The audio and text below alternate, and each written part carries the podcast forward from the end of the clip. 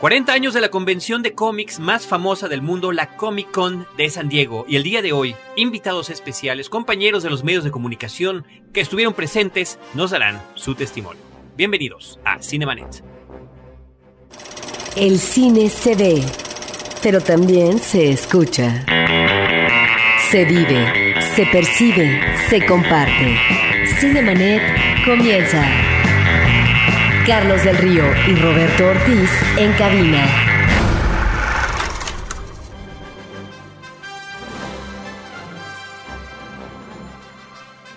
www.frecuenciacero.com.mx es nuestro portal principal. Este es el programa dedicado al mundo cinematográfico, al mundo de las películas Cinemanet. Yo soy Carlos del Río. Les doy a todos ustedes la más cordial bienvenida a nombre mío, del equipo y de Roberto Ortiz.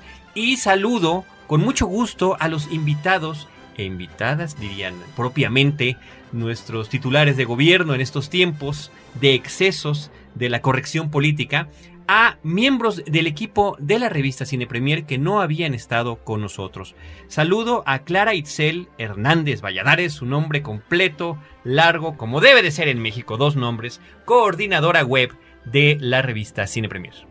Hola, gracias por invitarnos. Itzel, muchísimas gracias por, por estar aquí y, y quiero aprovechar, además de saludarte y darte la bienvenida, pues agradecer la interacción que hemos tenido a lo largo de este tiempo que llevas en la revista, ¿no? Nosotros de este lado como colaboradores, ustedes del otro, ¿no? Coordinando la cuestión de la revista, también de la página web, que bueno, este lanzamiento creo que fue importantísimo en nuestro país para lo que tiene que ver con la cobertura cinematográfica y el esfuerzo dedicado que están haciendo día con día y diríamos también noche con noche para tener ese portal actualizado. Sí, no, pues también gracias por el apoyo, toda la ayuda, se agradece siempre. Muy bien. Mari Carmen Albarrán Torres es la jefa de redacción de Cine Premier. En el caso de que le pasara algo a Carlos Gómez Iniesta y a César Albarrán Torres, con quien comparte apellidos pero que no es pariente, una casualidad del destino curiosa, pues ella está a cargo de esta revista. Mari Carmen, bienvenida. Gracias, hola. Y también saludo a mi querido amigo Mario Sekeli, que bueno, es un, un, invitado ya recurrente en los últimos tiempos, sobre todo cuando queremos clavarnos de lleno en algunos fenómenos mediáticos, cine y televisión, hemos platicado creo que de ambos. En este caso se van a combinar con todo lo que sucede en la Comic Con. Es además, eh, yo pensaría que la persona mejor enterada de las que yo conozco de lo que tiene que ver con este evento, magnánimo para los que les gusta clavarse, porque pues es el que más veces ha visitado y además que ha vivido y visto la evolución de esta Comic Con en San Diego. Gracias Carlos por invitarme, pues sí, mucho que hablar, cine, cómics, eh, gente que se disfraza, ¿no? Cuatro días en que todo Hollywood se va a San Diego a vivir esta gran fiesta y bueno, pues va a estar muy para el programa, gracias. Mario Sekeli, eh, además de sus múltiples colaboraciones en distintos medios, está en Televisa Radio, las 40 principales, es guionista cinematográfico, en fin, un hombre de muchas tareas y muchas pasiones, académico también. Gracias, ya me sonrojé. Pues muy bien, yo no sé si les parece bien a las damas que arranque Mario con un preámbulo de lo que es la Comic Con. ¿Por qué? ¿Por qué en un programa de cine estamos hablando de una convención de cómics? Bueno, tú nos darás la respuesta. Bueno, creo que salta luego luego saber que en cada año en cartelera películas como Batman, Iron Man, los mismos Transformers, eh, lo que está pasando con Crepúsculo, que está basado en novelas, novelas gráficas que también se han llevado a pantalla como Watchman o From Hell, son muy taquilleras, hay una gran atención por parte del público. Pero bueno, estos libros, estos cómics siempre han estado ahí, tienen su propio grupo, su propio fandom y obviamente también son los que han hecho que esta industria de los cómics y las novelas gráficas sea millonaria. Pero Hollywood, bueno, siempre ha estado buscando, ahora sí que lanzando sus tentáculos a buscar eh, formas de historias para adaptar a la pantalla y obviamente los cómics y las novelas gráficas caen dentro de estas fuentes de inspiración y de adaptación y pues ahora a lo largo de los años sobre todo esta última década ya lo hace de una manera por decir descarada y lo digo en buen plan en donde ya les dice a sus actores tenemos que estar en la Comic Con eso iba a decir esos tentáculos julio. no nada más es para conseguir las historias que estás comentando sí. sino ahora para promocionar sus películas o series de televisión sí de hecho la Comic Con ya es, es el punto de partida digamos cuando echan la bengala al cielo de que muchas películas existen, ¿no? Eh, los aficionados a ese cómic en particular o libro ya saben que se están adaptando desde años antes, pero el público, el mainstream en general, se entera muchas veces por la Comic Con. ¿Por qué? Pues porque los ojos ahora sí que del internet y del Twitter ahora y del Facebook y de la televisión y revistas como Cine Premier o la página de internet Cine Premier están ahí reportando día con día, ¿no? Lo que está saliendo de noticias y los fans del cine se están enterando y obviamente ya poniendo en su radar en el calendario cuándo se van a estrenar estas películas muchas películas a partir de, este, de estos cuatro días en, en, San Diego empiezan a lanzar sus primeros trailers muchas veces o comparten escenas con los aficionados para que ellos ahora sí que eh, se vuelquen en internet o en el medio de comunicación que tengan cercano para decirle a sus amigos o colegas o gente de la comunidad que, que ellos pertenezcan como líderes de opinión que son también, que la película tal viene bien o viene más o menos o viene mal. Obviamente lo que quiere Hollywood es que todo el mundo diga que su película es la que hay que, hay que ver, ¿no? Y por lo tanto, pues ya como periodistas, también eh, hablando de, que he estado yendo ya varios años seguidos, me he dado cuenta también que hay un cierto sentido ya de, de, que los mismos medios de comunicación se dan cuenta que tienen que estar ahí, o mínimo tener un representante ahí, o un corresponsal ahí, o comprar el servicio de alguna agencia, porque la Comic Con ya es parte de fundamental un calendario básico de, del cine. Yo siempre digo con broma que es como el can de la ciencia ficción y fantasía. ¿no? Canes de la ciencia ficción y la fantasía, pues sí, porque además es donde se dan los grandes anuncios, ¿no? Digo, yo recuerdo, para no mencionar algo de esta, pero en, en años recientes, hace dos años, cuando anuncian quién iba a ser el nuevo señor Spock en nuestra nueva versión claro. de Star Trek y el encuentro que además ahí se conocieron eh, Zachary Quinto uh -huh. y Leonard Nimoy y que esa foto que dio la vuelta al mundo, donde estamos viendo a estos dos personajes, a estos dos actores que interpreta, interpretarían al mismo personaje y que vemos además su similitud, creo que nos dejó a todos boquiabiertos. Sí, también en Star Wars ahí fue donde anunciaron cuál era el título de la tercera película de Star Wars. Eh, la Comic Con los viernes se dedica a Star Wars, tiene toda serie de paneles. Entonces también hay ya tradiciones, hay costumbres.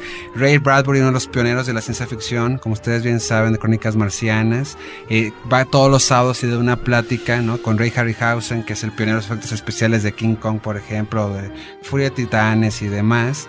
Y bueno, pues es algo que tienes que estar ahí y mínimo estar. También hay un panel de los Simpsons, ¿no? Que también es tradicional. El de Lost, que ya les platicarán aquí los fans de claro, Lost. Claro. Y bueno, es toda una tradición. Lo que sí te puedo decir es que es para fans. Hasta nosotros como periodistas, y no van a dejar mentir, si no eres fan, no lo soportas ni un día, porque estás lleno de pura gente que es apasionada, que si ven el logo Superman o de Spider-Man o de Watchmen eh, o de Lost, se van a morir de la emoción. Y finalmente digo, ya es una manera también de, de, compartir en comunidad que te gusta eso, ¿no? Yo creo que te la vas a pasar mal si no te gusta ese tipo de cine. ¿no? Bueno, yo creo que mejor preámbulo no podemos tener. Y ahora sí vamos a platicar de lo que vivieron en esta ocasión, sobre todo ustedes, eh, Itzel y Mari Carmen, que es la primera vez que asistieron. Y permítanme mencionarle a nuestro público en lo que está escuchando este podcast, en lo que está escuchando esta charla, que ingresen a www.premiere.com.mx y en el buscador ponen cómic-medio con cómic con y ahí podrán encontrar las decenas de artículos, algunos gráficos, algunos escritos, algunos videos de todo lo que aconteció en este evento. Mari Carmen, ¿por qué no empezamos con lo que más te impactó de esta primera experiencia y contraponiéndolo con lo que es la cobertura habitual, tanto en México como en el extranjero, los junkets, set visits y demás, que habitualmente se hacen en, en nuestro medio, en una revista como Cine Premier. Bueno, pues en función de lo que más me impactó, sin duda fue lo perfecto que es el evento, o sea, en cuanto a logística. Digo, la verdad es que ahora sí que los norteamericanos tendrán muchas cosas, pero en ese aspecto se paran solos, ¿no? O sea, todo perfectamente organizado, la gente que estaba ahí para prestar un servicio completamente devota a que la gente estuviera bien, que estuviera cómoda, que supiera dónde estaba, te veían tantito perdido y en segundos ya te preguntaban que qué necesitabas. Particularmente a los que tienen gafete de prensa. ¿Estamos no, no, hablando no, de para esto, nada. En general. Al contrario, o sea, creo que aquí la prensa pasa muy, muy a segundo plano, que digo, sé que muchos colegas se quejaron un poquito de eso, o sea, de, de esta cuestión de, de, ay, no, no tengo privilegios de prensa, ¿no? Ok. Pero parte de eso va un poquito a, ahora sí que a tu segunda pregunta, que es, es un evento, nosotros tenemos eso, ¿no? Tenemos los junkets, tenemos los set visits, incluso dentro de la misma Comic Con tenemos nuestras mesas redondas exclusivas. O sea, si quieres somos 10, 12 periodistas ahí amontonados en una mesa redonda, pero somos 10, no somos 6.500 personas uh -huh. en un panel, ¿no? O sea, y también tenemos la oportunidad de entrar a eso, quizá no exclusivamente exclusivamente, pero creo que justo esa es la gracia de este evento, ¿no? Que es algo para los fans. Y es si tú eres fan y te compras tu Sería muy boleto. injusto, además, ¿no? Exacto, Sería sería, muy muy injusto. injusto. Y lo comentamos una, una chica de, de prensa y yo así de, yo jamás en un panel me, me pondría en la fila a hacer una pregunta.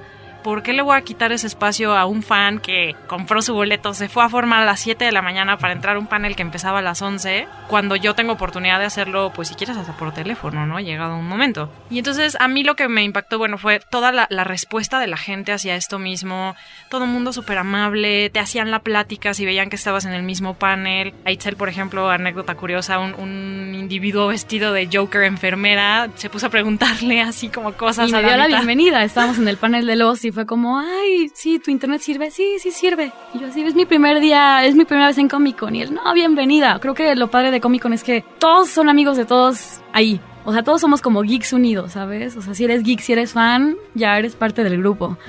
A mí me, me gustó que ver todo el apoyo de la gente. Digo, veías tú clips de. Yo que estuve en todos los paneles de televisión, bueno, casi todos. Mari Carmen estuvo en la de cines. Tú veías como la esposa de la gente, veías el clip de 24 y todos aplaudían. Bueno, veías Lost y todos se desvivían por Darlton y Carlton Hughes, ¿no? Darlton, como los conocemos, eh, los geeks de Lost. Eh, no sé, es, es, es muy padre, digo, y tiene sus trabajos, ¿no? Te, tienes que levantar muy temprano. A Mari Carmen, yo, Manolo, que nos fuimos, eh, fue levantarnos a las cinco y media de la mañana, viajar una hora para poder llegar a formarnos en el pasto y poder entrar a todo lo que queríamos.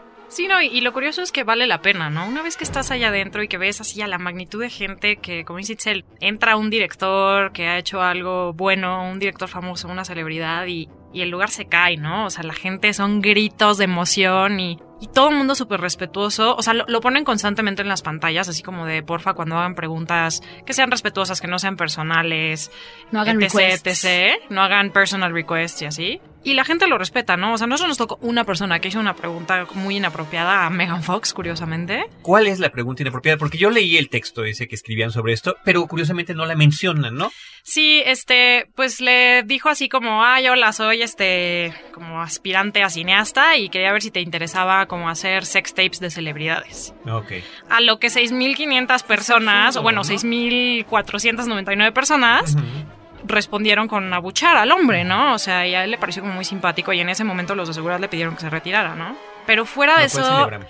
Sí, exacto, lo cual celebramos, ¿no? Porque pues nadie quiere una persona así ahí, o sea, no, no es Sí. parte del chiste. ¿Y no podríamos traer a esas personas de seguridad a las, a las conferencias de prensa de aquí de México? Sería a lo mejor nos brillante. puede ayudar porque además estamos hablando de la prensa nacional Por supuesto. que hace preguntas de este tipo. Pero tú acabas de decir, acaba de decir, Mari Carmen, algo muy importante. O sea, la gente eh, le abuchó. Aquí el asunto es de que nosotros como colegas de prensa todos abucháramos a, a las preguntas de ese Deberíamos. tipo, Claro. ¿no? O que el mismo público no celebrara ese tipo de Deberíamos. noticias y... Y no, y a mí, tío, o sea, en cuestión de lo que más me impactó, yo creo que fue el ambiente que se siente ahí. O sea, que igual y todos estamos agotados y demás, pero todos estamos felices, emocionados. Les hacemos, todos se tomaban la molestia de decirle a la persona que le hacían una pregunta lo fans que eran de esa persona, lo felices que estaban de que estuvieran ahí. Y también de, de la propia gente que iba a dar los paneles, ¿no? Todos con una cara de impacto de, de tener a 6.500 personas casi que ahí rendidos a sus pies. Y el gusto que de verdad se les veía de estar ahí, o sea, de que de los veías feliz, genuinamente felices de poder tener esa oportunidad. Sí, bueno, los de la serie de Psych, eh, me tocó que, que sí dijeron, oye, nosotros queríamos pedir un, un lugar más pequeño porque sabíamos que no íbamos a llenar todo el lugar y toda la gente aplaudía y toda la gente eran fans. Y anudado a lo que decía Mari Carmen de la request personal que le hicieron a Megan Fox, por el contrario, en el, en el panel de Big Bang Theory a mí me tocó que una chava, no, un chavo fue a decirle a Sheldon, Jim Parsons, que lo nominaron a un, a un Emmy, eh, oye, quiero que por favor te limpies tu sudor con esta servilleta porque se la quiero dar a mi hermana. Y bueno, todos empezaron a aplaudir y este Jim Parsons se bajó y lo agarró y lo hizo y se lo dieron. Entonces, bueno, también es como, depende de los lugares en donde estés, es una pues, comedia y pues ahí se prestó y todos aplaudieron, digo. No, y, y el tipo de humor que le impongas, ¿no? O sea, también en el de The Box, que estaba Cameron Díaz, así se oyó, ni siquiera en el micrófono, ¿no? Alguien del público le gritó así, Cameron, will you marry me? Y la mujer así de, yes, where are you? y, y se presta mucho para chistes, ¿no? O sea, también la, la audiencia como que coopera con el chiste y ellos, también lo impresionante es que no es nada más van y se sientan y contestan preguntas, ¿no? Tienen un panel preparado, ¿no? Hay como un cierto guion detrás de lo que están haciendo, ¿no? O sea, chistes como medio ya armados de Hay manera un objetivo muy, muy claro, ¿no? exacto. Hay un objetivo o sea, muy el claro. De Lost, el de Lost nos sorprendió por eso. O sea, tenían cada minuto del panel planeado y le salió maravillosamente bien. Todos sus, sus detalles se aprecian mucho, ¿no? De que no, nada más llegó, se paró, dijo dos palabras y se fue, ¿no? O sea, hay algo detrás de ello y eso, pues sí se aprecia como muchísimo, ya que estuviste tres horas en el pasto. Sí, una cosa que hay que decir también, eh, para los que no ido a la Comic Con, es que los fans, eh, como, como bien di- dicen, son los que hacen también la mitad del panel. O sea, normalmente nada más se presenta, presentan un, algún eh, tráiler, alguna escena. A veces hay películas que se tardan esos cinco minutos, hay, veces en paneles de una hora que dura eso 20, media hora. Pero en general el tiempo fuerte de la intervención de cada panel está hecho para que los fans hagan preguntas. Que como periodista, y no me dejar mentir, es como curioso porque normalmente pues hemos visto nomás el tráiler y entonces hasta tú dices en algún momento, pues qué les van a preguntar si ni siquiera hemos visto la película, ¿no? Y bueno, obviamente sí tienen cosas que preguntar porque uno, desde que están interesados, por ejemplo, un Robert Downey Jr., pues están interesados en saber más de él, hasta están muy preocupados en cómo van a interpretar los personajes que ellos adoran en el cómic o en la novela gráfica, ¿no? Entonces si dicen, oye, ¿y te vas a poner, qué traje te vas a poner, no? Por ejemplo, cuando fue el de Spider-Man hace un par de años, era cómo va a salir Venom, ¿no? Y, qué lado de Venom vas a mostrar, y cómo hacer el traje, y, y cómo vas a hablar, y, y de repente preguntas como dir- diríamos aquí muy clavadas, pero que agradecen los del panel, ¿no? Porque en realidad ahí sí nos dan una vuelta a veces a la prensa que busca más la parte de farándula, en donde sí se les está preguntando sobre su, trabajo, ¿no? Cómo se prepararon para su personaje, cómo se maquillaron, por qué les llama la atención tal cómic, si hay un mensaje que hay detrás, cómo fue trabajar tras las cámaras, qué retos tuvieron. Y pues ahí también uno como periodista dice, bueno, es que en realidad uno cuando regresa a escribir, finalmente quiere pensar que a esos lectores también uno le llega, ¿no? Sí, y en ese sentido, justamente es porque, bueno, ellos tienen un, o sea, un background gigante en cuanto al cómic del que son fans, ¿no? Y lo que dicen, ¿no? Igual a veces preguntan cosas que tú, porque igual medio conoces solo la superficie, no se te ocurriría preguntar, ¿no? Y se agradece porque te dan un ángulo como curioso, ¿no? Y la verdad es que la prensa, sobre todo la estadounidense, es bien decidiosa. Y nunca saben de nada. Hacen las preguntas más genéricas posibles. Que es justo lo que no sucede aquí. Obviamente hay pues dos, tres este, miembros del público que además de que, bueno, tienen la cámara sobre ellos con 6.500 personas esperando a ver qué pregunta, obviamente pues a veces les da cosita y preguntan como cualquier cosilla.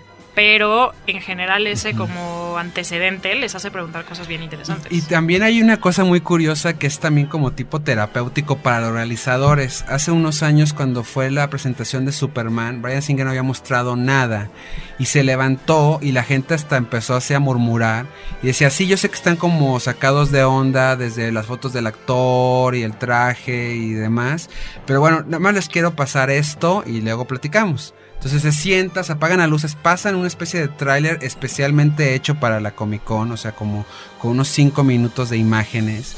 Y la gente se paró a aplaudir, fascinada, gritando. Y Brian Singer estaba, ah, ok, sí les gustó, sí, sí, sí, pásenlo otra vez. Eh, luego recuerdo ya que como prensa recibimos en otro cuarto a Brian Singer y en el momento que entró yo la verdad sí me animé y le dije, ¿cómo te sientes ahora más tranquilo? Y dijo, sí, uff, no sabes cómo estoy tranquilo. Venía temblando en el avión de Australia porque era la primera vez que iban a ver algo de Superman y ya con eso estoy tranquilo porque van a... ¿Estaba filmando todavía? Sí, estaba filmando todavía. Y eso pasa también mucho en, las- en la Comic Con, ¿no? Una película que, por ejemplo, nosotros como prensa a lo mejor no teníamos en el radar, bueno, por lo menos yo, era la película de 300. Y en el momento que se hizo ese panel, pasaron las imágenes y la gente... Pero no sabes cómo estaba. O sea, es como, se vuelve esto una- un concierto de rock, ¿no? Entonces, y las celebridades están ahí enfrente. Y todo mundo así que fascinada, gritando, haciendo preguntas. Gerard Butler se volvió una estrella ahí en ese segundo. Y, eh, y otra vez, again, again. Y chavitos, tú la ves y dices, hijo, esto está medio pasado de sangriento. Pues un chavito ahí de nueve años, esta película seguramente va a ser un clásico. Y los felicito por esta calidad maravillosa que están llevando en la pantalla. Y entonces ahí tú dices, bueno, quién sabe si va a ser un clásico 300. Pero de que aquí hay 6.500 personas que la quieren ver ya. Entre ellas, uno también se apunta porque la verdad es que están muy las imágenes.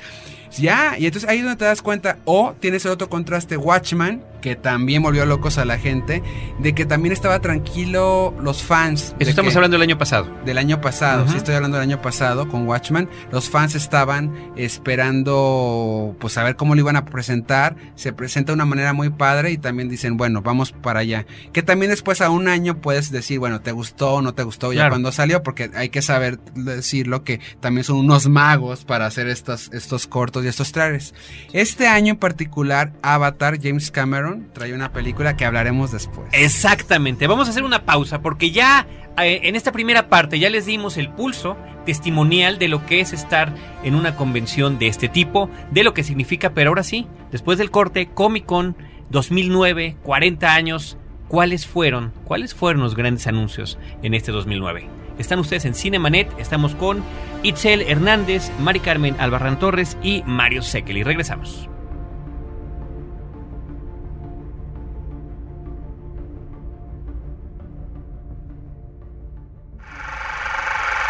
Cinemanet está de intermedio. Regresamos en un instante. Ahora, diseñar y hospedar su página web será cosa de niños. En tan solo cinco pasos, hágalo usted mismo sin ser un experto en Internet. Ingrese a suempresa.com y active ahora mismo su plan. Suempresa.com, líder de web hosting en México.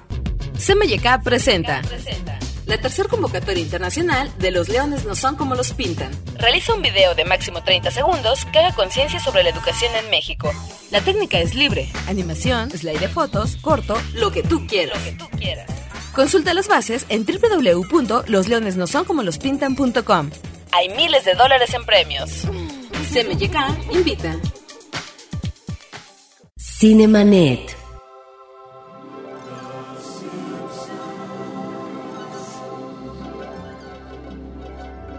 Comic Con 2009, el 40 aniversario y a través de lo que nos están platicando, quienes estuvieron allá, nuestros compañeros de los medios de comunicación, Itzel Hernández, Mari Carmen Albarrán Torres y Mario Sekeli.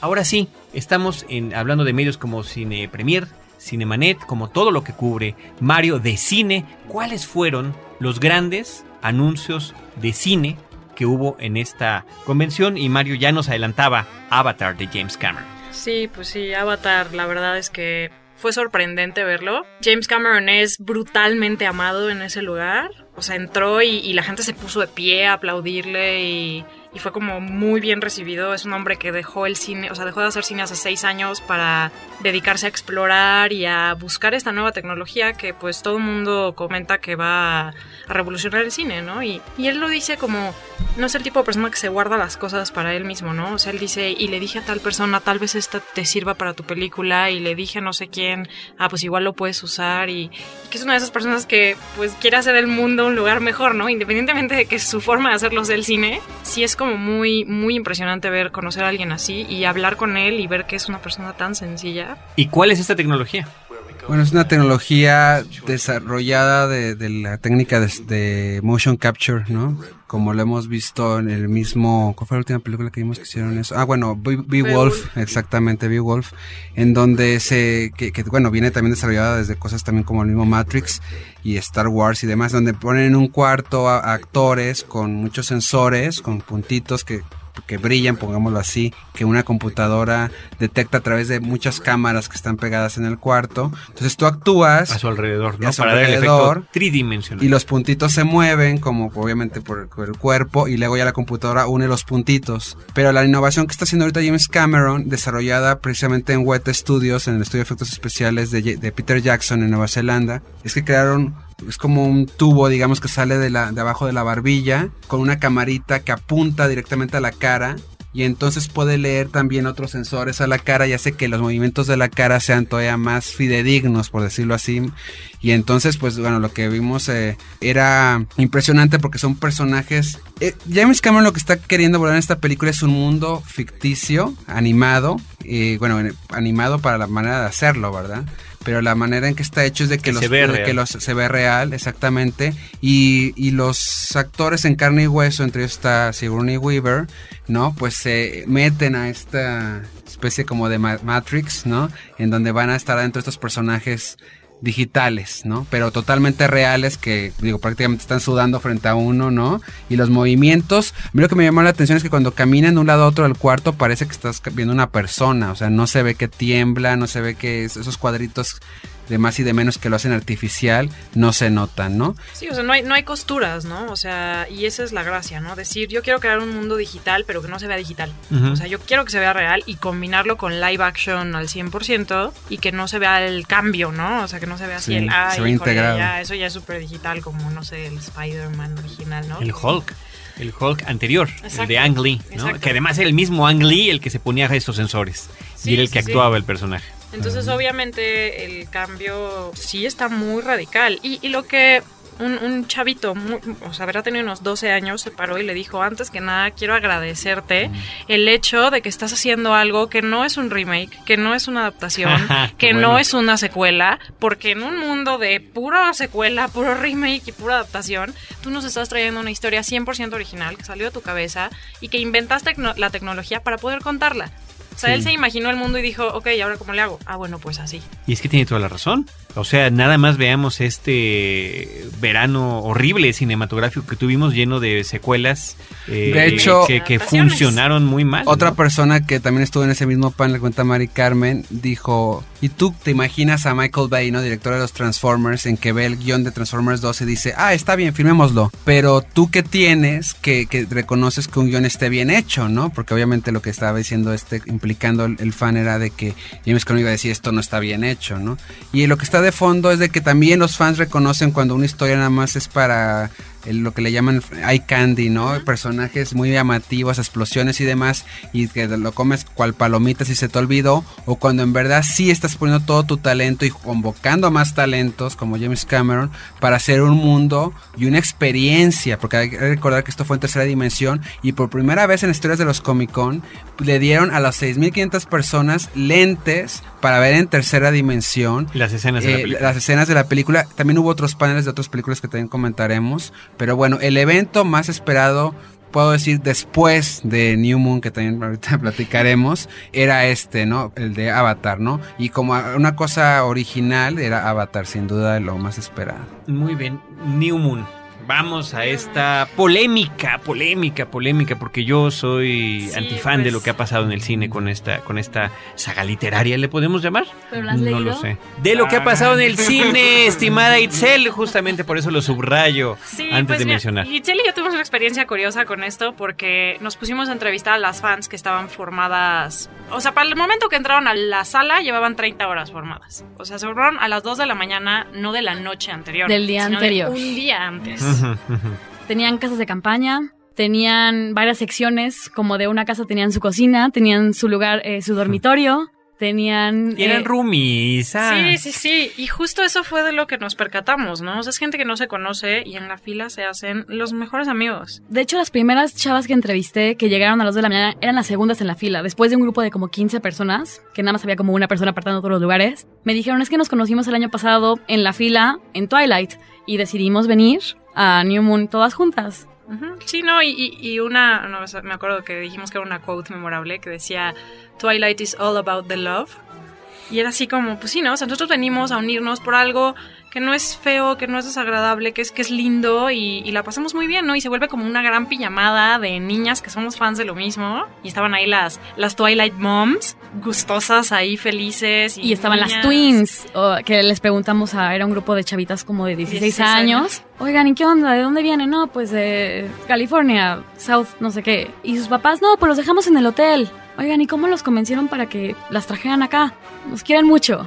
Entonces, o sea, los papás se quedan en los hoteles, ellas se van en la mañana a formarse. Ahora, ese es el fanatismo, ¿no? De lo, de lo que hemos hablado, de lo que significa un evento como ese. Pero, ¿qué anuncio hubo? ¿Qué cosa importante se vislumbró de esta secuela de Crepúsculo? Pues aquí la gracia era ver las escenas, o sea, porque sabían que iban a presentar material nunca antes visto, porque pues nada más lo que hay ahorita en internet, por ejemplo, es el teaser, ¿no? Que es pues un teaser literal, o sea, es como una cosita para tentarte. Se iban a pasar escenas nuevas y por supuesto el ver a los actores, o sea, que estuvieran ahí, que estuvieran en vivo, la oportunidad de que si hacías fila con las miles, miles, miles de personas que estaban ahí compitiendo por un lugar en la fila para hacer preguntas, si lograbas ponerte hasta adelante, lograbas preguntarle algo a Robert Pattinson en persona, pues obviamente eso les atrae muchísimo, ¿no? Y a la mera hora, o sea, a mí, yo soy muy fan de Chris White, me parece un gran director y una gran persona. Debo decir que en el panel, yo he entrevistado a los actores varias veces en persona y son mucho más, excepto Kristen Stewart, que es como un bicho raro muy curioso. Los demás son como mucho más sueltos, mucho más. El, el, chavillo que hace de Jacob, este Taylor Lautner, la verdad, desenvuelto como nunca yo había entrevistado a un actor y es, o sea, y tiene 17 años, ¿no? Entonces, aquí sí se le notaba un poco nervioso, la verdad. O sea, creo que estar frente a 6.500 personas que gritan en el momento en el que sales no debe ser nada sencillo. Si gritan cuando salen en la pantalla. Exacto, exacto. Entonces, obviamente, con eso de, de, de antecedente, a la hora del panel, la verdad es que los actores, pues sí fueron un poquito muebles, o sea, no, no aportaron mucho. Pero Chris White, por ejemplo, bueno, chiste por acá, chiste por allá, o sea, el carisma andante y platicó y dijo, habló como un poquito como de su mala experiencia con Golden Compass, o sea, sí dijo que, que tras eso y tras que el estudio le arrebató su película y se la editó como quiso, había tenido muy mala experiencia y que ser parte de este proyecto lo, lo rejuveneció como director, ¿no? Y, o sea, y no, no mencionó, digo, hablando de eso, ¿no? Posibilidades de una reedición o una edición especial, un corte del director, No, algo, siquiera- algo que lo salve, porque inclusive la segunda película de Superman, bueno, fue rescatada, ¿no? La original, este, muchos años después, ¿no? Sí, no, ni siquiera mencionó el título, ¿sabes? Solo dijo, Sí. mi última experiencia fue muy mala y medio lo dejó al aire, ¿no? Pero, pero al menos lo declaró como tal. Y pues pasaron las escenas y en las que sí, sí gritaron las fans, pero mucho más respetuosas que en la premiera aquí en México, por ejemplo, que gritaron de que empezó a que acabó, sin parar un segundo. Aquí al menos solo fue como salió Jacob y ¡ah! Fin del grito. Y muy bien, la verdad. Digamos que los, los grandes errores que tuvo la primera cinta en cuanto a tecnicismos se ven completamente corregidos. Muy buena Muy noticia, bienvenida noticia. Ya no se verán como mimos los personajes. Ya no se verán como Qué mimos. bueno. El brillo de él, yo pregunté directamente a Chris Sí. White que, que qué onda. Ajá. Y sí me dijo, lo voy a cambiar por completo. Este. Alabado sea el Señor. Los lobos, por ejemplo, no vimos nada de ellos en esto, pero pues desde el teaser a mí me parece que están muy bien hechos. Ah, y los chavos sin camisa, ¿verdad, Mari Carmen? No, bueno, por supuesto, eso fue como una revelación formidable, ¿no? Y Cuéntale cómo fue cuando, cuando Jacob se quitó la camisa. Sí, bueno, cuando Jacob se quita la camisa en el tráiler, o sea, bueno, la, la gente se volvió loca y, y ya sabes, ¿no? Una ya en las preguntas en la audiencia, una así de quítate la camisa y, y cosas así, ¿no? Que pues muy simpático, la verdad. Que hay que recordar, este, esto que está comentando Mari Carmen, que la verdad ya se creó una familia, digamos, la fam- así como el fandom alrededor de Crepúsculo. Bueno, ya ha habido desde antes de los libros, pero ahora con las películas yo siento, digo, como alguien que también se inició apenas el año pasado. Y a mí Crepúsculo siempre me da un poco de dolor pensar en ellos porque el año pasado llegué prácticamente con ataque cardíaco porque era el primer panel.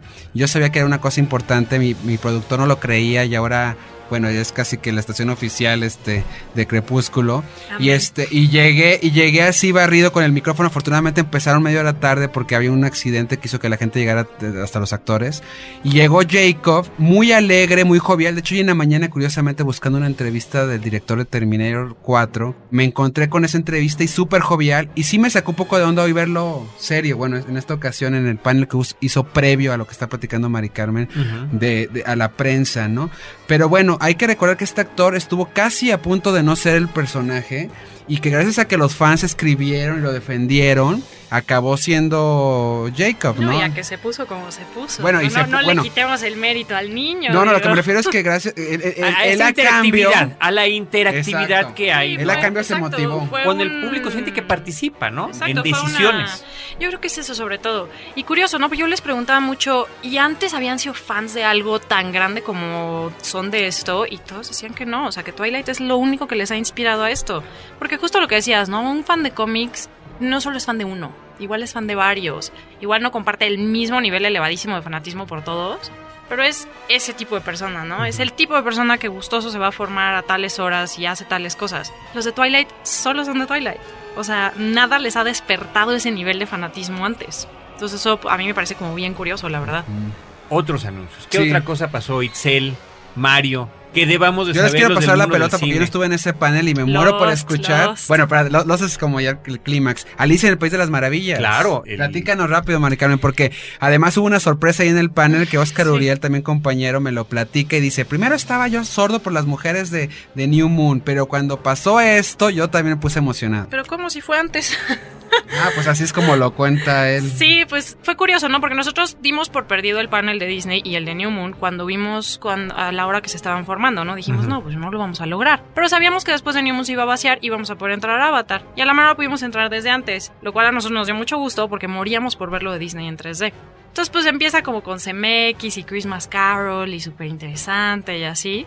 Y después, ya cuando pasaron este lo de Alicia en el País de las Maravillas, la verdad es que de Disney es mi. En 3D. Ajá. Sí, todo en 3D. Porque además el tráiler se distribuyó en internet simultáneamente a lo que estaba sucediendo en la Comic Con. Claro, que este tiene más cosas. O sea, que es largo. otra cosa de lo que decía Mario, ¿no? O sea, se agradece que, exacto, que le den un plus, ¿no? Que le den un, esto es exclusivo para ustedes, ¿no? O sea, solo para Comic Con. Y nos tomamos la molestia de editar algo adicional para eso, ¿no? Y muchos, como decía, ¿no? Que acabaron de filmar hace 10 minutos, pero ya prepararon algo, ¿no? O sea, con lo que tenían de antes, se pusieron a chambearle a marchas forzadas para tenerte algo especial. Ahora, ¿cuál fue esta reacción ante lo, las nuevas imágenes de Tim Burton? Pues sí fue muy muy buena y Tim Burton es un director que pues la verdad está súper bien parado y yo tenía como una imagen bien distinta de él por cómo es físicamente. Ahora sí que juzgué al libro por la portada. Ok, ¿qué imaginabas? Y pues no sé, alguien bien raro y bien como... "Ah". O sea, no es introvertido. en el Exacto, sentido eh, al contrario, súper el carisma, este, buena onda, amigable, muy feliz de estar ahí. Pero ya dinos a quién presentó, Mari y de repente dice así de, ay, bueno, pero pues les traje a mi amigo imaginario, ¿no? Y sale Johnny Depp. Y bueno, se cayó el lugar, ¿no? Pero lo más impresionante de todo eso que comentábamos después, ¿no? O sea, el hombre llegó, dijo hola, dijo Tim Burton, lo señaló, se salió y se fue. Y no volvió a salir, fue toda su participación. Yo juré que se iba a quedar y que le iban a hacer preguntas. Llegó a saludar y se fue, ¿no? Que después lo vimos con varios actores más, que ese es como el modo super Andy. O sea, llegan, saludan. Ah, ya, les gritan un par de minutos y se van. Y ya. ¿no? Es Pero toda su eh, participación. efectivamente lo que se agradece es ese elemento de sorpresa. Claro, ¿no? y, y lo hace más especial. O sea, yo cuando dije, no, está, está Johnny Depp aquí. Y como era el primer panel, para mí fue como, Dios, qué grande es esto, ¿no? O sea, fue como muy impresionante. Y las imágenes, la verdad, a mí sí me llama mucho la atención. Te digo, es mi película favorita de Disney.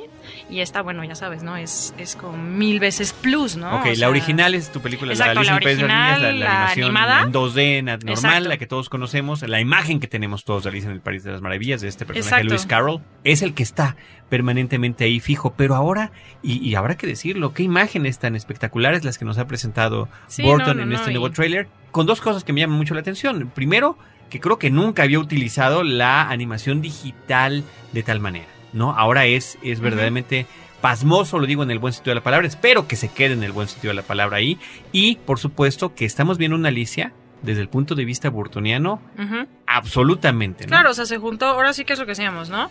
Lewis Carroll de pues sí es bizarro. Y Alicia, bueno. Y le sumas eso a Tim Burton, que también, o sea, bueno, la combinación no puede dar más que una cosa, ¿no? Y él O dice sea, que está filmando un documental que no es una película de fantasía. Porque, porque en su mundo, en su cabeza, esos son claro, los personajes Por que él supuesto, ve. eso pasa, ¿no? Pero ya hablemos de televisión. Sí, Lost, Lost. Lost Lost. muy Creo emocionante. que todos estamos emocionados por Lost. De hecho, eh, hablando un poquito de elementos sorpresa, en Lost tuvieron muchos elementos sorpresa. Muchos. Eh, hubieron varias noticias que no se dieron per se, digamos. Vimos varios videos. Pero eso es como lo que hacen bien, ¿no? No decir nada. No dijeron nada, bueno. Carlton y Damon no dijeron nada, pero vimos dos videos muy crípticos. El primer video, un Hurley eh, siendo el CEO de Mr. Clocks, la compañía de, de pollo rostizado, y vimos un, un segmento de America's Most Wanted con Kate. Ok. ¿Qué sucede ahí? Eso es lo que pasó si no hubiera chocado el avión. Entonces, bueno, nos están dando un teaser de lo que vamos a ver la próxima temporada. Que, que es hasta el año que entra. Sí, Pues en y es la febrero. última que es lo más importante, ¿no? E interesante en este caso en particular de, lo, que- de, de, de Lost, ¿no? Sí, lo que es el, comentamos. es, el, es el último panel donde Lost va a seguir al aire. Y de hecho, justo lo que dijeron ellos fue, este panel es para los fans y por cómo empezaron con un collage de videos hechos por fans acerca de Lost.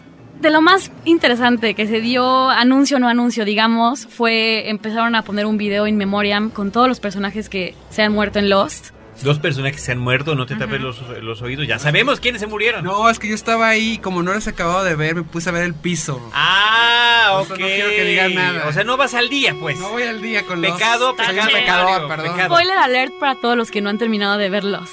Sí, hagan como Mario y bájenle al volumen unos instantes. A ver, bien. ¿Qué, qué sucede en este video? Vemos a todos los que se murieron en todas las temporadas pasadas. Y termina.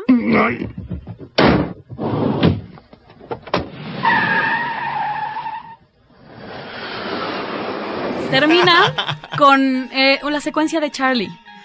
Que es Eh. único que le otorgaron diálogo en dicha secuencia. O sea, todos salen puro video Sí, y sí, sí. música. Y co- Charlie y, co- y como en los Oscars salían sus nombrecitos abajo. Sí. Ajá, por supuesto. Y sí, que es claro, Eh, salía su y de nombre y, hecho, su muerte, de hecho. De hecho, cuando terminó, dice You are lost, but not forgotten. Ok. Pero el último fue Charlie, en efecto, y eh, fue el más largo, la secuencia más larga. Terminó You Are Lost But Not Forgotten. Y en eso se prenden las luces y ¿quién pasa? Entra al escenario Dominic Dominic Monaghan. Monaghan. Charlie. Entró, saludó a todos, todos gritando porque no sabíamos qué sucedía. Él traía algo escrito en la mano. Que no era. Not Penny's Boat. Ajá. Cabe resaltar que no era eso. Decía otra cosa que no vimos. Todos aplaudimos. Haciendo referencia a esa escena Sí, finalmente. ah, supuesto. exactamente. Abrazó a todos y se acabó. ¿Qué significa? Pero olvidaste que en el video de In Memoriam No nunca sale salió Claire. Claire. Claire nunca sale en ese video in memoriam. Y nosotros sabemos qué tipo de personas son ellos. Sabemos que no se les olvidó poner a Claire. Claro, claro, claro. No, entonces eso pues nos hace también preguntarnos que varias es la más cositas, reciente ¿no? baja, ¿no? Pero no está muerta. Sí, bueno, creo que con eso ya nos regalaron que no está muerta. O sea, si no hubiera estado en ese video. Y, y sobre todo una declaración muy importante que también dijeron ahí. Vamos a ver a muchos personajes que no veíamos desde la primera temporada. Lo que nos hace pensar en Shannon, en Boone, en Ana Lucía. En la segunda temporada, Mr. Echo, en Ana Lucía. O sea, tenemos la teoría de que van a salir todos. Ok.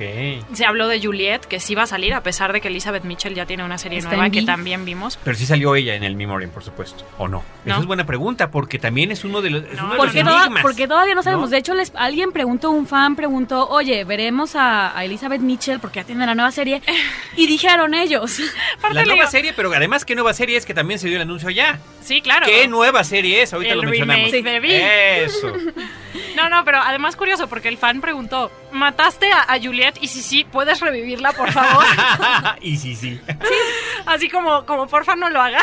Y Se- lo único que dijeron con sus respuestas crípticas es, si todo salió como ella quería, entonces salió como ella quería, y entonces está vivo o muerta, lo que tú quieras pensar. Así, exacto. Como imaginen a sus personajes en la realidad que ustedes deseen, Pero ¿no? claro, lo padre además de Ha sido a lo largo de todos estos años que no sabemos qué está pasando, ¿no? Y, No, que, bueno. y que lo vamos sabiendo poco a poco y Aparte, mientras más sabemos... Nunca lo vamos a saber. Bueno, es un sí. Y, y luego cuéntales lo de Hurley en, en el público. No, bueno, dentro del panel estaban nada más, de hecho nada más aparecieron primero este Carlton y Damon en el escenario y de pronto durante las preguntas y respuestas sale Harley, sale en la pantalla, empezó a preguntarles, oye, pero ¿por qué nos enseñaste estos, vide- videos. estos videos? ¿Qué significa? Que vamos a regresar y es como si no pasara nada tipo Dallas, en todo fue un sueño. Así le digo, ¿eso quiere decir que eliminaste todas las cinco temporadas anteriores? Y bueno, todos aplaudiendo obviamente, todos tomando fotos, flashes, etcétera. Y luego quien apareció, este, Michael Emerson, ven. Que se volvió como un personaje, bueno, brutal en Lost, ¿no? O sea, y, y este rumor de que originalmente iba a ser un personaje cualquiera y, la gente amó tanto a ese pseudo villano que aún no sabemos si es bueno o malo, que bueno, se volvió el personaje casi principal, ¿no? De las últimas temporadas. Sí, entonces, bueno, realmente así anuncios que hayan dado en los son conjeturas. Todas, todas son conjeturas, todo lo No, que tenemos pero, son conjeturas. pero creo que conjeturas interesantes. Sí, claro. O sea, abrieron la puerta, como acostumbran a hacer, para muchas cosas. Que mi teoría es que quizá los primeros tres, cuatro capítulos sean no chocaron, ¿qué pasa con sus vidas? Quizá nada más dos. Es que si no, ¿por qué pasaron esos videos tan crípticos? Pues para jugar con nuestra cabeza, como hacen siempre. Y, y- y mira, caíste en su juego. Sí, por aquí supuesto. estás, aquí estás grabando este podcast, haciendo todavía tus propias preguntas. Ahora vamos a conectar esto, estos anuncios de Lost con esta nueva serie, el remake de Vi Mari De Vi. Carmen. O sea, vi esta serie sobre una invasión. Ya regresa Ya, ya Mario Sekeli porque acabaron se los salió. spoilers Se de acabaron los todos- spoilers de Lost. No, hombre, es que a mí me muela. Sepan los que nos están escuchando que él también no ha visto, a- no está al día con Lost y mejor se salió para no saber nada. Sí, Pero, ¿qué opinas del anuncio del remake de Vi, esta serie sobre invasión extraterrestre? Fue de los ochentas, ¿verdad? Sí, fue de los ochentas y ah, salía Michael Ironside, que era de los que estaba persiguiendo a estos Claro. extraterrestres, que hay que recordar que eran como lagartos, ¿no? Y, y bueno, pues era una serie muy impresionante que curiosamente esta imagen de una nave gigante nodriza sobre una ciudad lo puso de moda B, Invasión Extraterrestre, y ahora, con- hablando de anuncios, viene otra película producida por Peter Jackson que es District 9, que también la imagen icónica es una nave nodriza flotando sobre una ciudad que en este caso es Sudáfrica, ¿no? Pero hay que decir, bueno, para terminar el asunto este de la nostalgia ochentera, B, que es el remake, y Tron, que también ¡Tron! dieron un preview También en 3D. que en 3D y regresa Jeff Bridges. Sí. Y Estaba bueno, ahí. Que estaba ahí. Yo tampoco pude estar Tron en el Legacy panel. se llama, ¿no? Tron Tron Legacy. Legacy, exacto. Que a mí me gustaba más el rumor este que iba a ser Tron 2.0, Ajá. ¿no? Pero bueno, Pero regresa. Flint, el personaje de Jeff Bridges. Web 2.0. Sí, también, también. Que a lo mejor no, no me sorprendería que se quedara otra vez Tron, ¿no? Porque pues bueno, a lo mejor por las nuevas Pero con el generaciones 2 es lo en vez de la O, como lo habían. Ah, sí, tienes toda la razón. original. Pero bueno, Jeff Bridges como Flint y eh, yo estaba muy curioso con el asunto de la música, que soy fanático, con- yo creo que ustedes también, de. Wendy Carlos. Eh, Wendy ah, Carlos que hizo la música de Naranja Mecánica, que está el cartel. Antes Walter adornando. Carlos, antes de su Antes cambio de, de su sexo, cambio de todavía, sexo. Este, todavía en la película Y también como Walter Carlos. de- de y en las nuevas ediciones ya le cambian a Wendy Carlos. También Qué el bonito. Resplandor. Y bueno, es una música maravillosa, pionera de la música electrónica, ¿no? Que hay que recordar que los planetas de Hort- Holtz los llevó a, a la música electrónica. Y ahora va a ser este Daft Punk. Daft Punk, que yo no vi el tráiler, pero me recuerdo un segundo, va a decir que suena padrísima la música, ¿no? ¿Sabes qué? Lo curioso, este dato curioso, es el mismo que pasaron en la Comic Con del año pasado, pero en 3D. Lo ajustaron, digamos, y ya lo pasaron como debe de verse, ¿no? O sea, de en las 3D, exacto, la percepción de las motos, pero ahora en 3D. Sí, bueno, va a ser una cosa que a mí se me hace que es una reunión. Hay que acordarse que esa película se estrenó en el 82 y que una película sobre un extraterrestre se llevó todo el dinero ese año, ¿no? Y, y Tron pasó, sí, No, fue portada Una del película de un extraterrestre abreviado. Abreviado, exactamente. y bueno, finalmente, digo, no sé, la gran espera del sábado, la noticia del sábado. eh, Pero eh, estábamos en B. ah, bueno, Nosotros sí. fuimos al screening, al preview night, screening de V.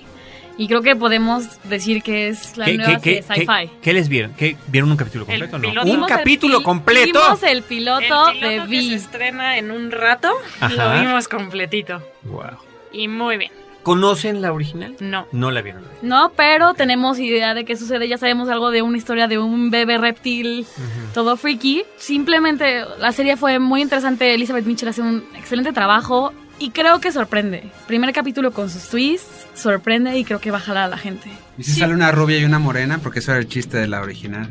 Sí, sí, sí. O sea, bueno, la, la extraterrestre, que es como muy La guapa, líder, es, es morena. Pues es como... Es de Firefly. Ujú. Es Susana Bucari. Sí, es que ya, ya llegamos a la conclusión de que las series son todas un, un gran revoltijo, todas comparten actores. Sale este chico Scott Wolf de Party of Five o ¿Cómo Everwood. no? ¿Cómo no? Él es, el, él es el periodista. El hermano de Tom. Cruise que no reconoce. Exacto. Se parecen muchísimo. Este, pues Elizabeth Mitchell, que salía en, en Lost. Es mucho más chaparrito, ¿no? Sí. Y este chico, el, el otro, que es como su Em, partner. Bueno, pero quien- quienes conozcan Vi, la original, por supuesto que estarán emocionados. Y creo que esto, por ejemplo, como ustedes que no conocen la serie original, que no la conocieron, pero al final, el hecho de que tales personas estén participando, por supuesto que está llamando. Qué bueno que tuvo, digamos, el visto bueno de parte de ustedes en ese capítulo Y inicial. tuvo una muy buena recepción con la gente. sí, sí. Digo, este, el, el salón en el que estábamos, que era el Ballroom 20, estaba lleno. Va a ser serie convencional porque Vi primero fue miniserie y después le hicieron serie. No, esa que de hecho serie. me parece que eh, Ironside, Michael Ironside sale hasta la serie, ¿eh? Ah, no, sí. no, me parece que no Está participa invitado. en la primera, no, no, no lo tengo muy claro ahorita. Esta sí va a ser serie Los no normal. en Sí te puedo decir que sí se escuchaba en los pasillos que la gente hablaba de la serie. O sea, sí Ujú. fue- sí- sí Y este, y en Warner, se va a estrenar en, en Warner, o sea, así como serie, ahora sí que normalita. Lo que comentábamos, ¿no? Goza de un presupuesto que creo que muchas películas Claro. querrían. Claro. Impresionante, o sea, efectos impecables, enorme, o sea, de verdad enorme, ves magnitud de película, entonces... Y el maquillaje, digo, todo no, se ve todo. demasiado real. Creo que por ese el siguiente. Que era una cosa que sí le faltaba. La primera era muy difícil la cuestión de los efectos especiales Exacto. con estos seres reptiloides. Y esta, pues no, impecable, la verdad.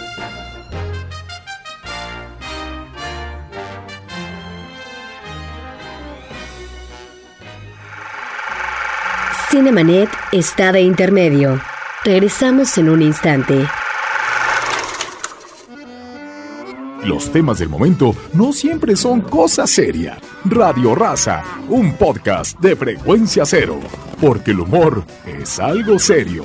www.frecuenciacero.com.mx La nueva forma de comentar las noticias urbanas con ideas frescas. Sobreexpuesto. Un podcast de frecuencia cero. Lo que todos saben, pero no se atreven a decir. www.frecuenciacero.com.mx Cinemanet.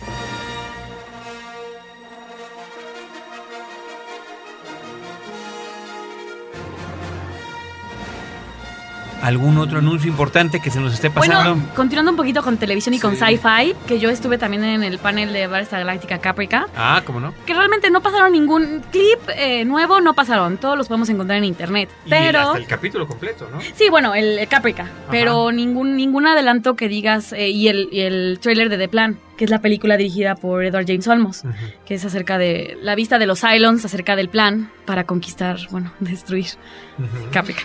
Y durante ese panel, Edward James Olmos, que es el director, eh, alguien le preguntó, oye, vamos a ver más películas de Barça Galáctica, igual quizá que tengan este theatrical release. Y él simplemente dijo, lo que ustedes quieran, yo sí quiero y tengo planeado hacer más películas, a lo que el creador, eh, Moore, contestó, pues si ustedes los fans crean otra vez todos los sets que ya destruimos, lo haremos.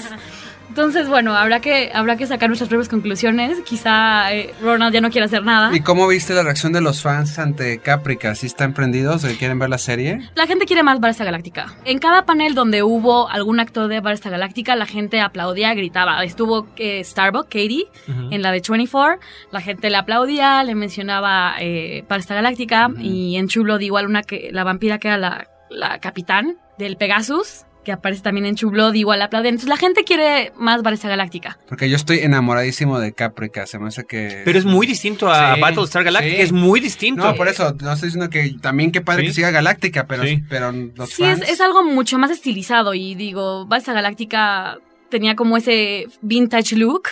Caprica es todo lo contrario, es como mucho más actual y esto que es antes de, de los hechos de Battlestar Galáctica. Pero creo que la gente se ve muy emocionada y la gente sí quiere ver más y espera el estreno de Battlestar Galáctica de Plan, dirigida por Edward James Olmos. Yo cruzo mis dedos porque también Caprica funciona. porque Que pegue, que pegue. Está difí- no- no- no está fácil la serie, ¿eh? No, ya sé que no. No y la música, fácil. bueno, hubo un concierto del compositor de Battlestar Galáctica y de Caprica, que se me escapa el nombre, que costaba 50 dólares en el boleto en, en el Hard Rock. Y bueno, sí, Y creo que tengo entendido que es todos los años ese concierto, ¿no? pues no sé, pero espero que sí, porque yo quiero ir el año próximo. Creo que ya lo habían hecho un par de años antes y al parecer sí Y es, es- como un éxito. No, es lo máximo, es lo máximo. Y bueno, ya en cuanto al cine, no sé si quieres que hablamos de Iron Man. Pues sí, adelante, Eh, más adelante, adelante. rápidamente, bueno, pues digo, si quieren nada más yo empiezo diciendo que Iron Man 2, como ustedes saben, pues sale Robert Downey Jr. y regresa Gwyneth Paltrow. Ya no sale Terrence Howard, que tuvo un problema de asuntos de, de que no le interesaba mucho y también de sueldo. Y entonces Don Chill, este actor maravilloso también, afroamericano.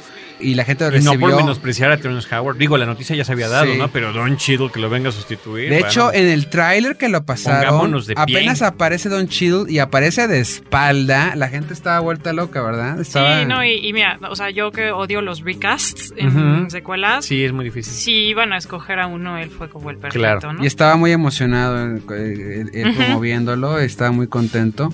Y bueno, Scarlett Johansson, que también está ahí, que también hubo un rumor ahí tras bambalinas de que Gwyneth canceló porque las escenas que nos pasaron, de hecho, prácticamente ya no sale. Y eh, unas revistas prestigiadas de Hollywood sacó una nota de que parecía que le pasaron un clip, nunca dijeron que era de la Comic Con, pero no creo que sea otro si la película apenas hace dos semanas la acabaron, eh, en donde dice Gwyneth que estaba sentida porque no aparecía en el clip. Entonces, bueno, ya hay ven. que mencionar que Scarlett aparece fracciones de segunda en el tráiler Sí, también, pero, pero pues con eso basta, es ¿no? Exacto, en dos Exacto. segundos y ya. ya. Y la anécdota es que llegó eh, ante el director, eh, esta Car- Scarlett Johansson, fueron a cenar y llegó pelirroja y le dice el director, le dice John Favreau, oye, ¿por qué vienes pelirroja? Y dice, no, pues para que me veas como el papel, porque el papel de, de la viuda. Black Black Widow, así es, Viuda Negra, es así pelirroja, ¿no? Es como para que te vayas dando una idea de cómo se vería. Se me hace, se me hace muy a todo dar que, que todavía exista ese ánimo de los actores por, llegar y vestidos. más sobre todo, eh, alguien que ya está que ya- absolutamente consolidado. Y bueno, la minifalda de Scarlett Johansson, ¿qué te puedo decir? También, también recorrió las, las páginas de la red. unos, bueno, Megan Fox también preciosa, ¿no? Y Rachel McAdams, que es mi favorita, también, ¿no? Una- vienen eh, películas muy interesantes, pero ciertamente Iron Man también es de estas cintas que, como platicábamos al principio, uno como periodista dice, bueno, viene Iron Man, es un héroe conocido, pero no es de los principales, digamos, famosos como Superman, Batman, Spider-Man. Y en el año, hace dos años, en la Comic Con que hicieron la primera presentación, ahí también te dabas cuenta que la gente se prendió, que también era un reto, o sea, poner a un Robert Downey Jr. no es un actor jovencito carita, es un actor veterano que todo el mundo sabemos que es magnífico y de los mejores de su generación, pero que aún así no sabemos la reacción masiva de los chavitos, cómo va a ser ante un, un actor más veterano. Y bueno, impresionante. De hecho, yo podría decir que a nivel de actor es la Comic Con de él, porque un día presentó primero Sherlock Holmes, que es de las películas Claro, que yo les también, pondría en el ¿Estuvieron radar. en algo de Sherlock Holmes? Sí. Eh, Mari Carmen. Sí, no, la verdad es que igual, ¿no? O sea, el hombre es como el ser más cool de la Tierra, entra y, y él se presentó su propio panel, o sea, como súper curioso, la verdad. Y esta situación que decíamos, ¿no? De que hay como una especie de guion detrás de los paneles. Sale John Favreau, que se cayó también el lugar cuando salió John Favreau, o sea, ya lo aman. Que es lo que decíamos, ¿no? John Favreau elevó, lo que dice Mario que es, no está, no estaba igual al nivel de esos superhéroes tan famosos y gracias a John Favreau ahorita Iron Man es, es superhéroe clase A. Él lo elevó a, a ese nivel, ¿no? Con, con la 1. Ahora, el volver a un personaje cambiando, ¿no? Pero re- regresar, quedándonos con Robert Downey.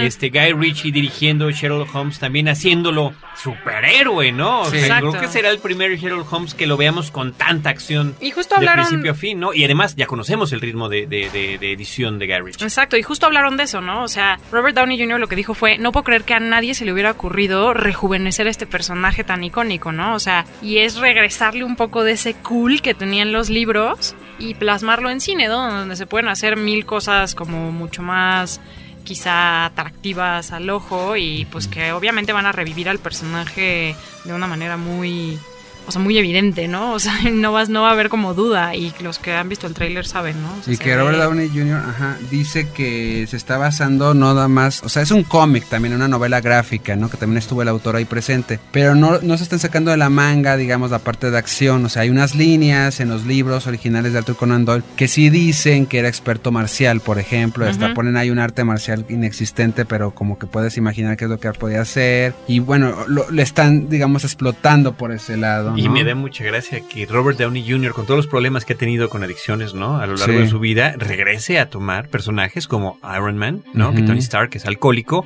o, O Sherlock como Holmes. Sherlock Holmes, que, como seguramente habrás leído en las novelas de Sir Arthur Conan Doyle, era drogadicto, ¿no? Se inyectaba. Sí, sí, es bien curioso eso y, y él lo, lo abraza, ya sabes, es como Sí, sí, parte de con la eso, gracia. Juega con eso. Pero no, bueno, cuando eh, presentó Iron Man 1, hay una anécdota, una periodista mexicana Ay, sí.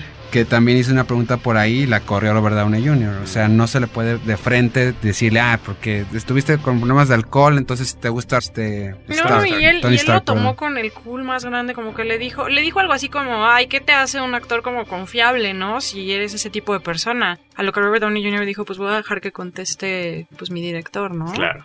Y, y ahí, ahí, de hecho, curiosamente lo que hablábamos hace poco de abuchear, todos abucheamos a ese periodista en esa conferencia, a nadie le pareció simpático que hiciera esa pregunta, porque todos estábamos sorprendidos de, del carisma de este hombre, ¿no? Y de la seguridad con la que había como atacado el papel. Y de las situaciones que ha superado. simple y Exacto, Se ha reinventado o sea, para Y ¿no? la evidencia está en la pantalla. y que está de sencillo, regreso, ¿no? Bueno, como fuerza. nadie, ¿no? O sea, está de regreso como nadie. Y entonces a nadie le cayó en gracia el, el, el medio ataque de esa periodista. Y él solamente dijo, voy a dejar que él conteste, ¿no? Y John Favreau así dijo, o sea, yo doy, le pongo las manos al fuego por este hombre siempre. Y O que sea, también nos también comentó también John Favreau que quiere estar involucrado en lo de los Avengers, ¿no? La película que se está armando y que si de alguna manera las pistitas las que nos están dejando al final. película tras película que tenga que ver con esos personajes. Y la persona que iba responsable por Marvel Comics nos dijo que Hulk también va a ser parte de los Avengers. O sea, ya se había dado la pista, pero que definitivamente sí. Y que parece ser que también va a haber más películas de Hulk, ¿no? Y un aviso que, que no quisiera que se fuera a, a quedar. Por parte de James Cameron es que con este asunto de la tercera dimensión, que de hecho lleva, ellos llevan ya como 4 o 5 años promoviéndolo y uno de los champions como este que lo está promoviendo James Cameron es que Titanic la van a reestrenar en tercera dimensión lo cual también pues una interesante. Mira ahí Ahí me tocó hace como cuatro años en Las Vegas en un show West que estuvieran el Robert Zemeckis, Josh Lucas, en video Peter Jackson, Brian Singer presentando esta tecnología de tercera dimensión y James Cameron pasó los primeros 10 minutos de la clásica de Star Wars del 77 en tercera dimensión y fue una alucine para los que estábamos ahí presentes. Yo, de hecho, yo me colé esa conferencia. También nos pasaron unos segmentos de Vaselina y de Top Gun, porque es lo que están diciendo ellos que quieren eh, animar a que se restrenen las películas en tercera dimensión. Pero lo que me encantó de James Cameron es que después de que se prenden las luces de Star Wars, dice: ¿A poco no se ve increíble? ¿No les gustaría ver más? Yo sí. El mismo James Cameron, como niño chiquito, viendo una película de un colega, ¿no? Finalmente, no, y que además siempre ha reconocido como una de las influencias eh, para él como, como cineasta. Y también hablando de influencias y del club de que están haciendo estos cineastas, eh, también tuvimos la oportunidad de entrevistar a Peter Jackson con esto de la producción de District 9, que, que ya viene pronto, y hablaremos más de ella, pero es, una nave espacial que prácticamente eh, sus habitantes, que son como insectos, están detenidos en la Tierra y están en zonas de confinamiento y bueno, un poco como pasan las reservaciones, ¿no?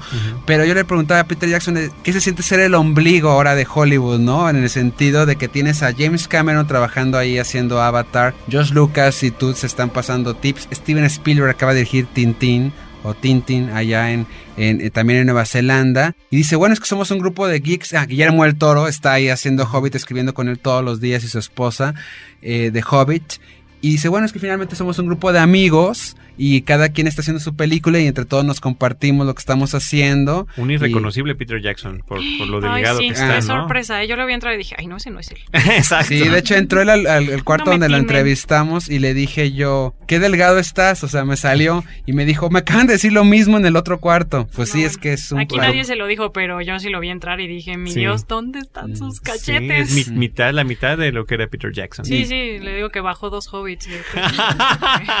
sí, a veces se un poco hasta demacrado, pero bueno, sigue muy simpático, muy prendido y bueno, son los que están ahorita empujando ahora sí que que la línea de los de la no solamente de los efectos especiales como vamos a ver en Avatar, sino la nueva era del cine. La nueva, exacto. Y además una cosa muy interesante, hubo un panel, eso sí fue para mí la parte la crema del helado, fue que Peter Jackson y James Cameron dieron una plática de cine que cualquier estudiante de cine o aspirante a entrar en el mundo del cine mínimo podrá tomar, no sé, como media libreta de consejos que dieron ahí esos cineastas y lo que hablaba, hablando de esta generosidad de compartir entre ellos, ellos mismos dicen, es que qué bueno que ya el cine está más democrático, qué bueno que ya cada quien puede hacer su peliculita con su computadora, con su camarita y qué buena onda que, que no tienen que depender de un estudio para hacer esas películas, ¿no? Y de alguna manera también cuando le preguntamos a Peter Jackson sobre este director que es una persona que viene del mundo de efectos especiales para dirigir District 9, decía, es que este ya le tocaba hacer su película. Eso fue muy curioso, ¿no? Que dijo, quisimos apoyar a alguien que nunca hubiera hecho una película, ¿no? Para que tuviera su oportunidad. Ahora, esto es algo, este tipo de cofradías entre directores, vaya, no es algo nuevo, ¿no? Es algo muy padre que se esté dando, que Coppola apoyara a George Lucas, Exacto. Que, que Lucas apoyara a Ron Howard. Eh, que, por supuesto, bueno, Steven Spielberg apoyó a todos los que venían detrás de él con las películas presentadas por Steven Spielberg. Incluso hasta a veces se dividían por Robert zonas, y demás, ¿no? Quentin Tarantino, también Robert Rodríguez, en fin, o inclusive los tres amigos mexicanos, ¿no? Que finalmente ahí están apoyándose para bien o para mal en lo que tiene que ver con la producción cinematográfica. Lo que estamos empujando de límites son los de duración de un podcast. Mm. Creo que ya llevamos como una hora y estamos clavadísimos, pero no sé si tengan algunos comentarios notas finales, algo que se nos haya pasado, algo que sea importante compartir con el auditorio. Tengo algo que igual le, interesa a los, a los geeks y también a, Star Trek Geeks. Que, ah, sí, estamos escuchando. que se dio eh, durante el panel de Fringe. Uy, Fringe.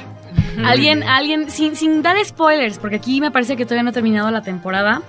Eh, preguntaron que si regresaría eh, Leonard Nimoy, Spock, a la serie y lo que hintearon los creadores fue que de que sí, sí va a regresar y que tendrá un papel importante. Digo, los que ya vimos el fin de temporada sabemos que su papel es muy importante, pero saber que lo su veremos. personaje es muy Su importante. personaje. Un personaje que se mencionaba y se mencionaba y se Exacto, mencionaba hasta y que no lo aparecía. conocimos, lo conocimos. Y, y lo conocimos y que- creo que dijo dos palabras, ¿eh? Dijo, dijo tres cosas.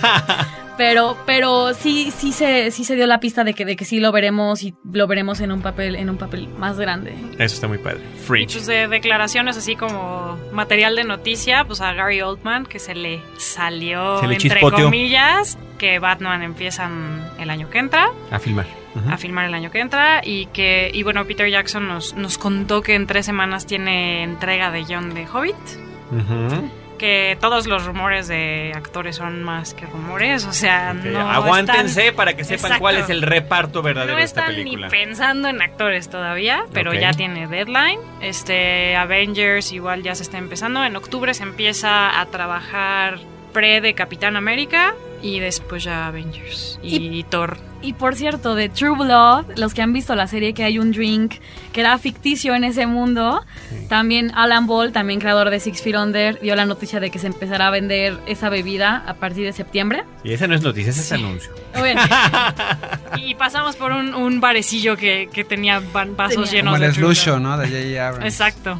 Eh, bueno, yo nada más quisiera agregar que regresando al mundo del cómic hay una entrega de Sí, que es premios donde anual. empieza, ¿verdad? Por cierto, todo esto. Que, exacto, que es el Will Eisner, que fue el premio por muchos años donde el creador de ese premio y el, y el nombre del premio es Will Eisner, te lo entregaba en las manos, digo, tú recibes el Oscar, pero Oscar no te da el premio, ¿no? Exacto. Y Will Eisner, que es el que eh, creó el este, Spirit, entre otros cómics, bueno, pues falleció desafortunadamente hace unos tres años, cuatro años, y ya a mí me tocó verlo varias veces todavía entregarlo con gente como Frank Miller, por ejemplo, o, Michael Gabon, o sea, gente mucho del medio del, del cómic. Escritores. escritores y dibujantes. Y bueno eh, el premio sigue y es como el Oscar del mundo del cómic no y por otro lado digo no sé qué tanto ustedes también se enteraron pero yo yo me he hecho ultra fan de Doctor Who y el domingo hubo un panel de Doctor sí ya no sabes cómo estoy enfermo por Doctor Who y que tiene ahorita una nueva compañera de viaje, asistente, aventurera, y Torchwood, que también es, el spin-off de Doctor Who,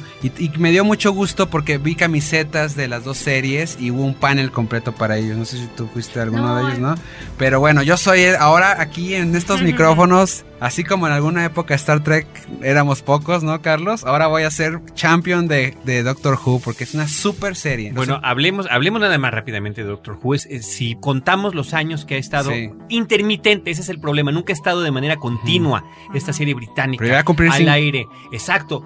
Es la, la, la- 50 la años. serie más larga y la que más capítulos tiene en la Sí. historia de la ciencia ficción sí, televisiva. no, es maravilloso. Eso es importantísimo a pesar de que, y eso lo hemos aceptado todos a lo largo de las décadas, literalmente de las décadas, han cambiado de doctor Claro. a cada rato, inclusive. Pero es en una esta tradición. nueva- claro, eh, pues, se volvió tradición. Pero ¿no? sí expli- además explican cómo, o sea, no es James Bond que nunca te explican por qué cambió el actor, digamos, dentro de la ficción, sino aquí como es un ser que ha vivido siglos, Tienen sí, pretexto. sí se puede cambiar la cara él, él cuando, cuando Y si ustedes pensaban que la, la bufandita rayada Ah, era de sí. un señorcito Potter, un maguito por ahí, un maguillo, Claro. este es el Doctor Who. ¿eh? Nada, Doctor nada Who. No, y la Potter, música- que Aquí somos fans. Bueno, el tema de Doctor Who es de los más memorables. Creo que hace poquito salió un- una encuesta en internet y es el mejor tema que se ha hecho por una serie de televisión. Y yo apoyo eso. Y bueno, Es, eh, es absolutamente ve- además psicodélico. Sí, bueno, además hasta lo usan para porras y canciones y demás en los estadios, ¿no? Y bueno, hay que decir, los efectos especiales sí no son una gran maravilla comparándolos con Galáctica, por ejemplo, pero las historias son tan buenas y los personajes son tan interesantes que vale la pena el trip, ¿no? Siempre Doctor aquí, mi Siempre ha sido así. Y yo, algo que me enteré, no sé si lo habrán visto algunos de ustedes, pasaron los adelantos. Ya ven que Family Guy hizo un especial de Star Wars que eh, realmente es increíble, es fantástico el humor que lograron crear. Además, tomando como, como el background de las películas originales, de la película original de Star Wars A New Hope, la del 77. Y ahora eh, va a salir El Imperio Contraataca. Y Maravilloso. las primeras imágenes sobre esta nueva versión ya las exhibieron ahí en la, Comic Con. Carlos, quiero decirte una cosa hablando de Star Wars, como fan que tú sabes que soy. A mí me decepcionó, de verdad, a nivel de tristeza, porque el viernes era el día de Star Wars en la Comic Con. Y fue la cosa más intrascendente del mundo este año. Hablaron de Clone Wars, que bueno, puede tener su fandom, pueden estar bien o no. Pero finalmente, si aquí ya están eh, convulsionándose. Puse mi playera de Star Trek ese día. Dios mío, claro, ¿ya ves? claro, claro. You have the point. Nos tenemos que se despedir. Venga, salieron. venga, venga. Pero bueno, este, la- viva la ciencia ficción y la fantasía y los cómics y gracias por invitarnos para hablar No, de hombre, muchas muchas, gracias de verdad. ver, hablando de Comic Con no nos Parece, es lo que veo, es lo que veo y tendremos que regresar a tener este tipo de charlas más seguido. De verdad que muchas gracias por el estreno de Cine Premier de eh, Itzel y de Mari Carmen aquí con nosotros. Mario, excelente que hayas podido venir nuevamente Gracias pese a la corta visita y eh, aviso, perdón, no la corta, la visita fue larga y como debe de ser, ¿no? Para disfrutarla. Recordamos a todos, Cine Premier en internet, premiere.com.mx en Facebook facebook.com diagonal cine premier. Esto es muy importante porque si se inscriben están recibiendo diario noticias y actualizaciones de lo que pasa en la revista escrita y en la Y versión en de Twitter. internet. Y si pueden entrar a mi blog cinecrónicas con ese punto blogspot.com, ahí también están ahora sí que las aventuras. Y ahí cine. falta que te anotes también en, en Facebook, Cinecrónicas, ¿no? Claro, claro, Que te sí. anotes. A nosotros ya estamos, gracias también por el apoyo, Itzel. No, sí, sí, sí. Eh, Facebook.com diagonal Cinemanet se está haciendo un foro muy padre, la verdad. Muchas gracias a todos. Recordamos que Cinemanet se escucha en podcast cuando quieran y a la hora que quieran en cinemanet.com.mx y en radio en vivo en la zona metropolitana de la Ciudad de México los sábados de 10 a 11 de la mañana en Horizonte 107.9 de FM, donde nosotros los esperamos con cine, cine y más cine.